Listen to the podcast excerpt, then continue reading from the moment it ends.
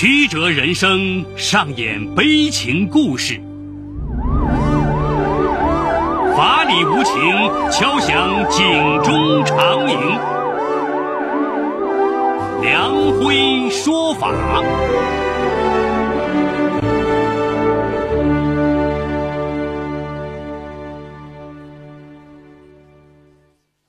梁辉说法由上海故事广播与现代家庭杂志社联合播出。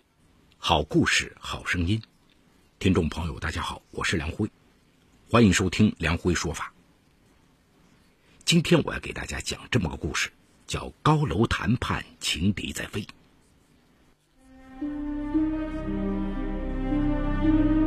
法治故事耐人寻味，梁辉讲述不容错过。谭辉和韩凤慧，一九九零年二月都出生在唐山市玉田县的农家。韩凤慧下面有一个弟弟，家道殷实。谭辉是独生子，父母靠种田谋生，家境贫寒。上初二这一年，同作为体育特长生，韩凤慧在与谭辉一起训练。见谭辉经济拮据。韩凤慧就用积攒的零用钱为谭辉买营养品补身体。谭辉呢也时常回赠他，那就是把每周这位娇小姐的脏衣服给洗掉。没多久啊，两人便形影不离。双方父母听到这事儿以后啊，都千方百计的阻挠这段恋情。个性刚烈的韩凤慧干脆搬到了谭家吃住。对于儿女们的忤逆，父母们不断给二人施压，想拆散他们。高二这年，谭辉和韩凤慧双双弃学，来到十里外的县城建筑工地打工，对抗父母。然而一年下来，打工的艰辛让谭辉看到现实的残酷，认识到唯一的出路是考大学。经谭辉斡旋，校方重新接纳了他俩。不过，为了避嫌，谭辉被安排进高三，而韩凤慧则被下放到高二就读。二零零九年六月高考，谭辉以优异成绩被天津体育学院录取。出人意料的是，他却不顾老师和父母的苦劝，放弃了上大学，而是留下来陪女友并肩迎战来年高考。然而，复读生活异常艰辛呐。谭辉一边巩固学习和训练，一边帮韩凤慧提高欠佳的体育专业成绩，以确保来年能双双金榜题名。尽管如此，韩凤慧还是在2010年高考名落孙山，谭辉却被河北师范大学体育专业录取。面对韩凤慧的沮丧，谭辉再次撕毁了入学通知书。继续和韩凤慧一起复读。二零一一年七月，这对爱情鸟终于如愿以偿，一同考入邢台学院体育系。跨入大学后，谭辉的成绩名列前茅，高大帅气，有谈吐诙谐，引来了不少女生的倾慕。但是他只和韩凤慧出双入对。韩凤慧也沉醉在青梅竹马的爱情幸福里。二零一二年三月，在各系篮球循环赛上，谭辉和队友们一起迎战会计系。赛后在进餐的时候，谭辉和会计系大三女生郝静坐在了邻座。文静而漂亮的郝静，一九九一年九月出生于河北沧州青县农家。通过交流，谭辉发现，这个比自己小一岁、乐观亲和的女孩，在篮球等爱好上竟然和自己如此的相同。两人有种相见恨晚的感觉。后来，谭辉经常和郝静见面，郝静遇事也爱找谭辉商量。谭辉越发感到郝静为人低调内敛，对他是情窦暗生啊。结识了郝静以后，谭辉再也无法像从前那样包容韩凤慧任性的个性。烦心的时候，他就找郝静倾诉。两人秘密交往四个月后，终于有了肌肤之亲。谭辉的移情别恋还是被敏感的韩凤慧觉察到了。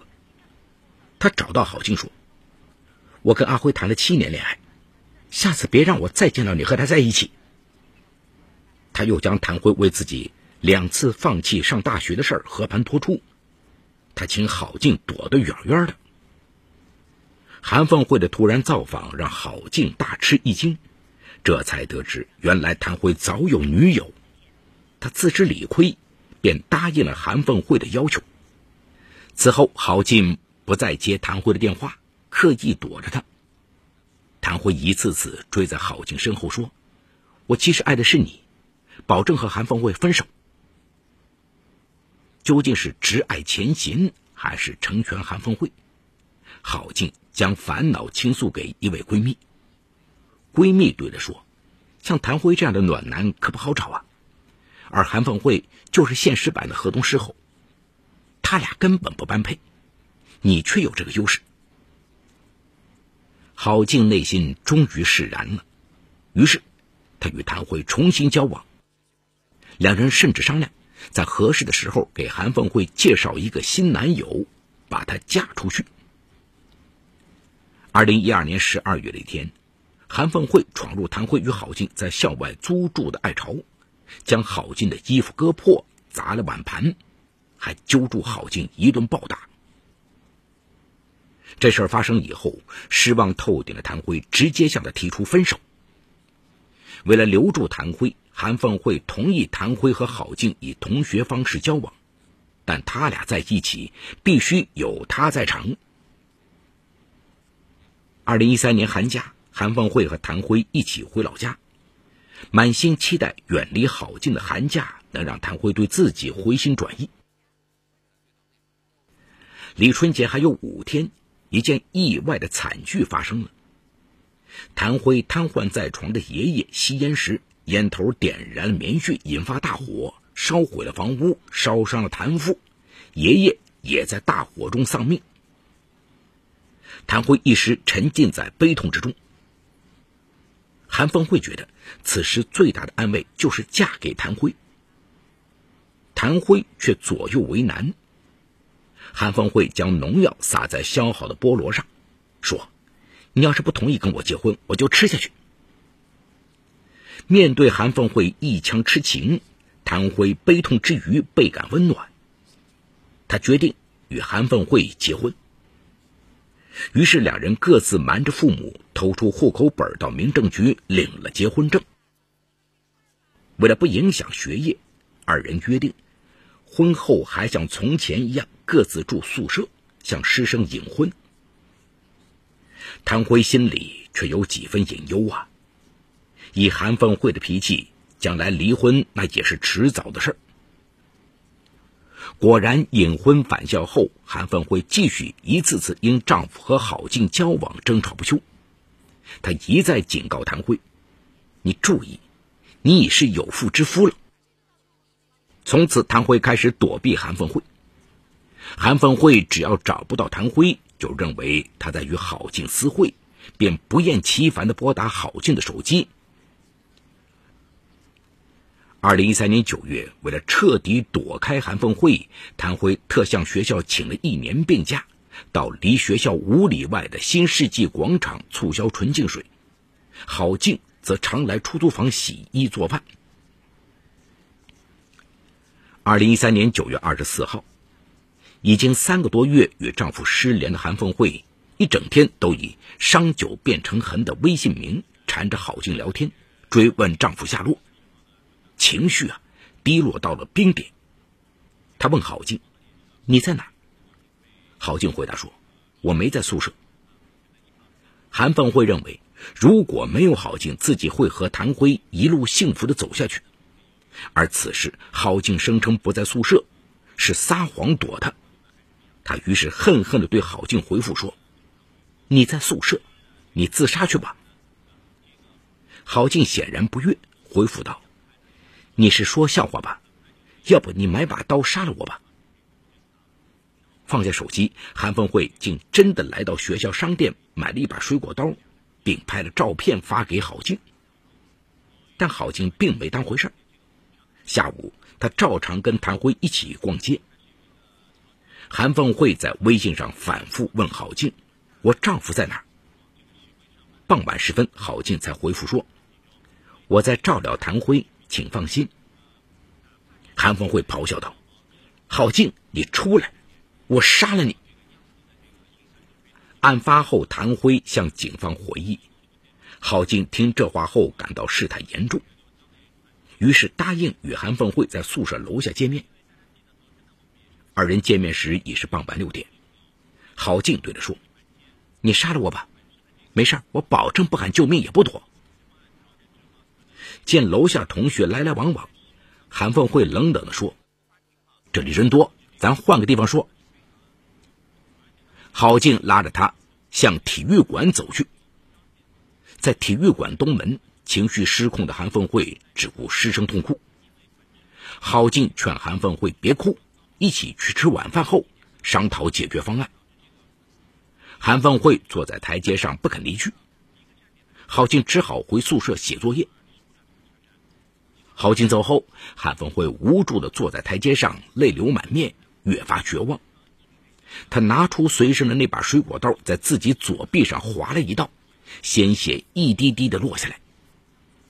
这时手机铃响起，原来郝静不放心他，再次邀他一起吃晚饭。韩凤会回绝了，邀郝静在第一教学楼继续面谈。郝静匆匆赶到教学一楼北侧时，已是深夜十点多，四周静悄悄的。一见面，韩凤会就发疯似的掐住郝静的脖子。郝静挣脱后说：“用刀子捅死我吧！”韩凤会吼道：“上楼，我把你推下去！”两人斗气儿登上六楼，在楼梯口东侧，郝静停下脚步，让韩凤会推自己下去。韩凤会说：“我推不了，你得登上窗台。”郝静顺从的爬上窗台，侧身坐在窗边，两脚放在窗外，说：“这样你可以推我下去了吧？”韩凤会案发后向警方供述，他其实只想吓唬郝静。见此，他不禁一阵心酸，泪水夺眶而出。我找的是我丈夫谭辉。我下不了手，把你推下去，我也活不成了。要跳你自己跳。郝静情绪变得激动，试图打碎身旁的窗玻璃。韩凤慧便拿出衣兜中那把刀，说：“你想死就自己死吧。”边说边将刀递给郝静。郝静狠狠的在自己左臂上划下两刀。鲜血如泉涌一般。郝静说：“我的血就这样流下去，一夜不救治，人就会死掉的。你该满意了吧？”韩凤慧有些发怵啊，就说：“这样不会死人的，想死跳楼。”郝静两脚悬空，表情凝滞，双目蓄泪。韩凤慧又说。我怕做噩梦，等我走了你再跳。就在韩凤慧转身离开时，郝静强忍剧痛从窗外回到楼内，对韩凤慧说：“我反悔了，不想跳了，我要好好活下去。”哼，你不是要跳楼吗？怎么不跳了？以前我信你，现在不信了。郝静坚持让韩凤慧推自己下去，韩凤慧不肯这样做。两人在楼梯边僵持着。韩凤慧反复问谭辉住在哪儿，郝静却始终不肯吐露其藏身之地。韩凤慧用咄咄逼人的话语继续刺激郝静。见郝静彻底失去理智，爱跳不跳，韩凤慧满意的奔到了楼下。忽听背后郝静在高喊：“如果我死了！”你是不是真的不再找谭辉了？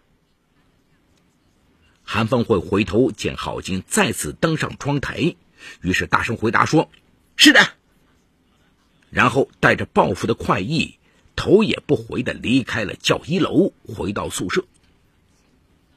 据案发后韩凤慧向警方回忆，郝静会不会跳下来？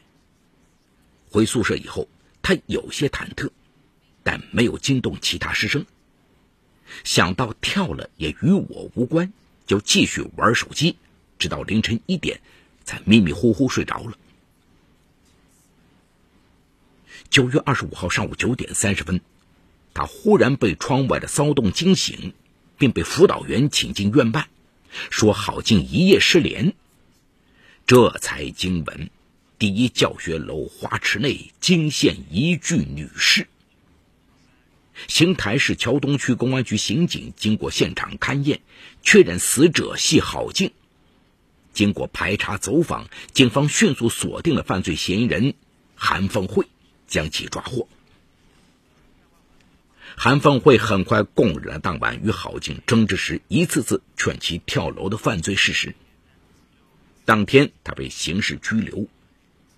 经过法医鉴定，郝静系高坠致多脏器损伤死亡。桥东区检察院以涉嫌故意杀人罪批准逮捕了韩凤慧。二零一四年十二月三十一号。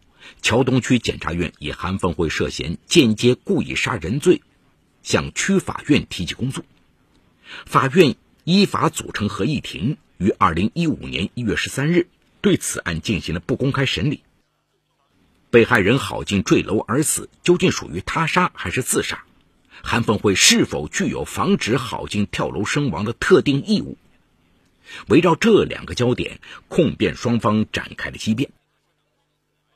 双方依据公安机关的技侦结论以及附近多个目击证人的证言，排除了韩凤慧推郝静坠亡的他杀嫌疑。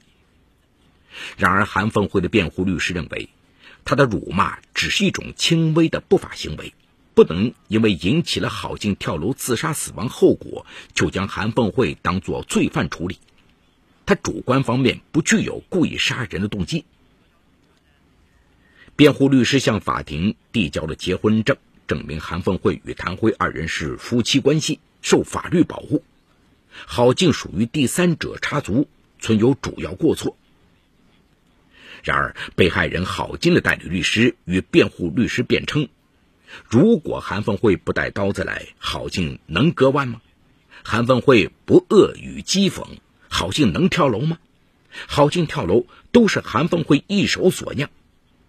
公诉人坚持认为，韩凤慧的行为属于故意杀人罪，因为他两次将郝静约出来谈判，并把郝静带到教学楼六层，看到郝静举刀割腕和坐在六楼窗前可能发生危及生命的险情，还用过激语言让他跳楼，其行为属于典型教唆他人自杀犯罪行为。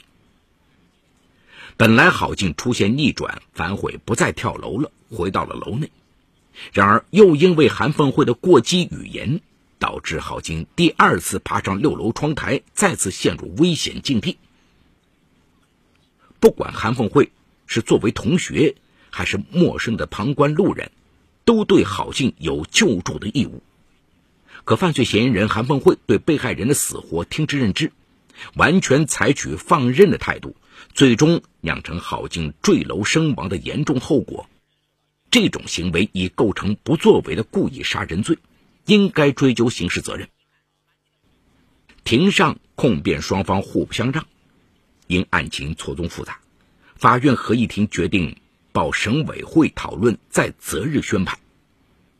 在此期间，韩凤会的亲属希望能与被害人家属就民事部分达成调解协议，却以失败告终。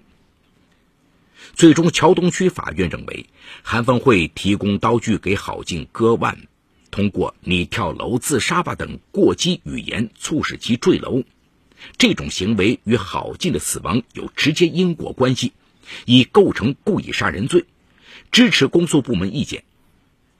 二零一五年二月十号，桥东区人民法院依法判决韩凤辉犯故意杀人罪，判处有期徒刑十年。赔偿被害人郝静丧葬费二点一万元。好，故事说到这儿就告一段落。考虑到当事人未来的生活，故事中人物均为化名。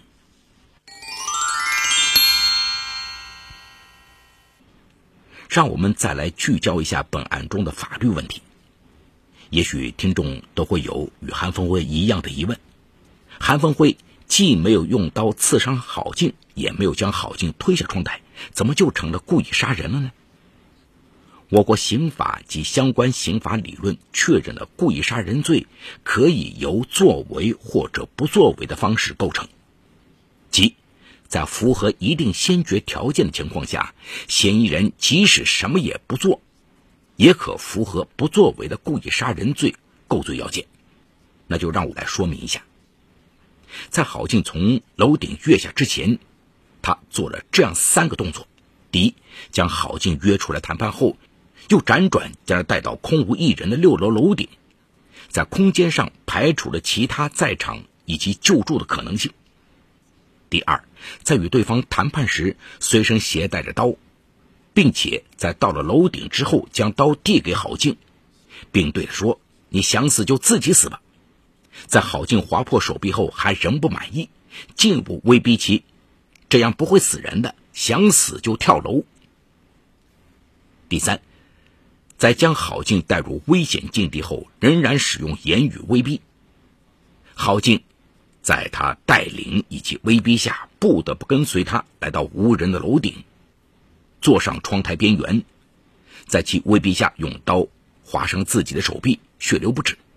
这已经陷入了因为韩凤慧先前行为导致的危险境地。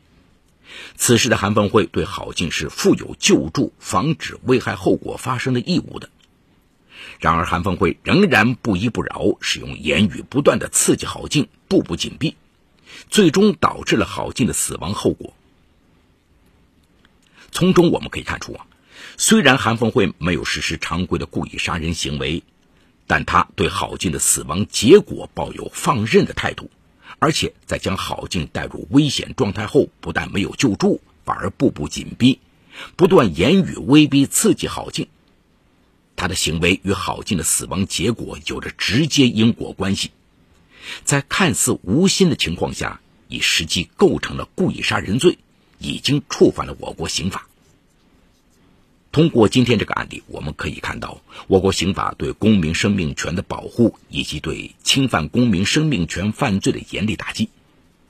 生命的珍贵性，正在于其唯一性。无论是因为什么原因侵犯他人生命权，必将受到法律的严厉惩罚。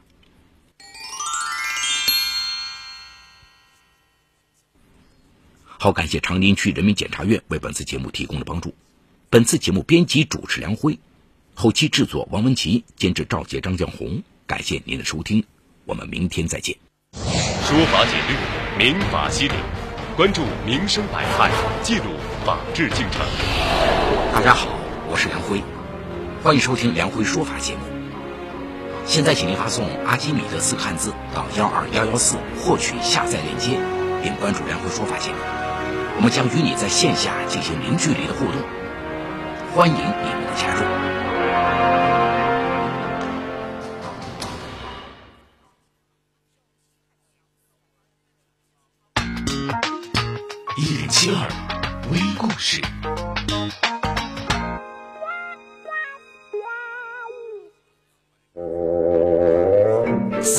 连篇，有笑就有乐，笑话连篇。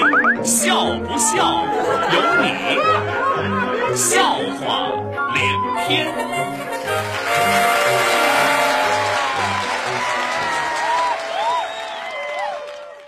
侯局长很喜欢同县长去河神庙乡参观调研，因为该乡近几年来在特色养殖种植方面搞得风生水起，颇有名气。尤其是该乡的刘乡长，每次对他们的到来，除了盛情款待之外，临走的时候，还总忘不了向他们略表一下心意。比如说啊，去西岗村时，刘乡长曾送给他们每人一袋苹果；去东坡村时，刘乡长曾送给他们每人一箱核桃；去南寨村时，刘乡长曾送给他们每人一兜螃蟹。前不久，侯局长他们又兴致勃勃地来到该乡的北洼村参观调研。听说该村是远近闻名的甲鱼养殖村。去了一看，果然名不虚传啊！但见一个个四四方方的养殖池，沐浴在灿烂的阳光下，大大小小的甲鱼在池水中活蹦乱跳，游弋嬉戏。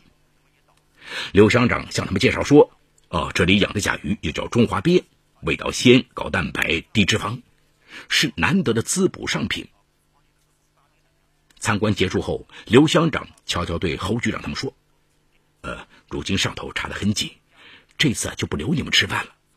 现在发给你们每人一张养殖户的名片，以后啊，你们可以同他们零距离、一对一的进行帮扶和指导。”在返回的路上，侯局长把那张名片掏了出来，一边撕一边愤愤地说：“哼，名片，不管什么人，现在都学会散发这玩意儿。”让我们一对一的帮扶，你区区刘乡长能说了算吗？真扯淡！刚把那张名片撕碎了扔在地上，就接到了刘乡长打来的电话。哦，侯局长，我悄悄的告诉你，刚才发给你们的名片都是特制的，过两天养殖场就开始捕捞成品甲鱼了，到时候凭那张名片可领取八只甲鱼。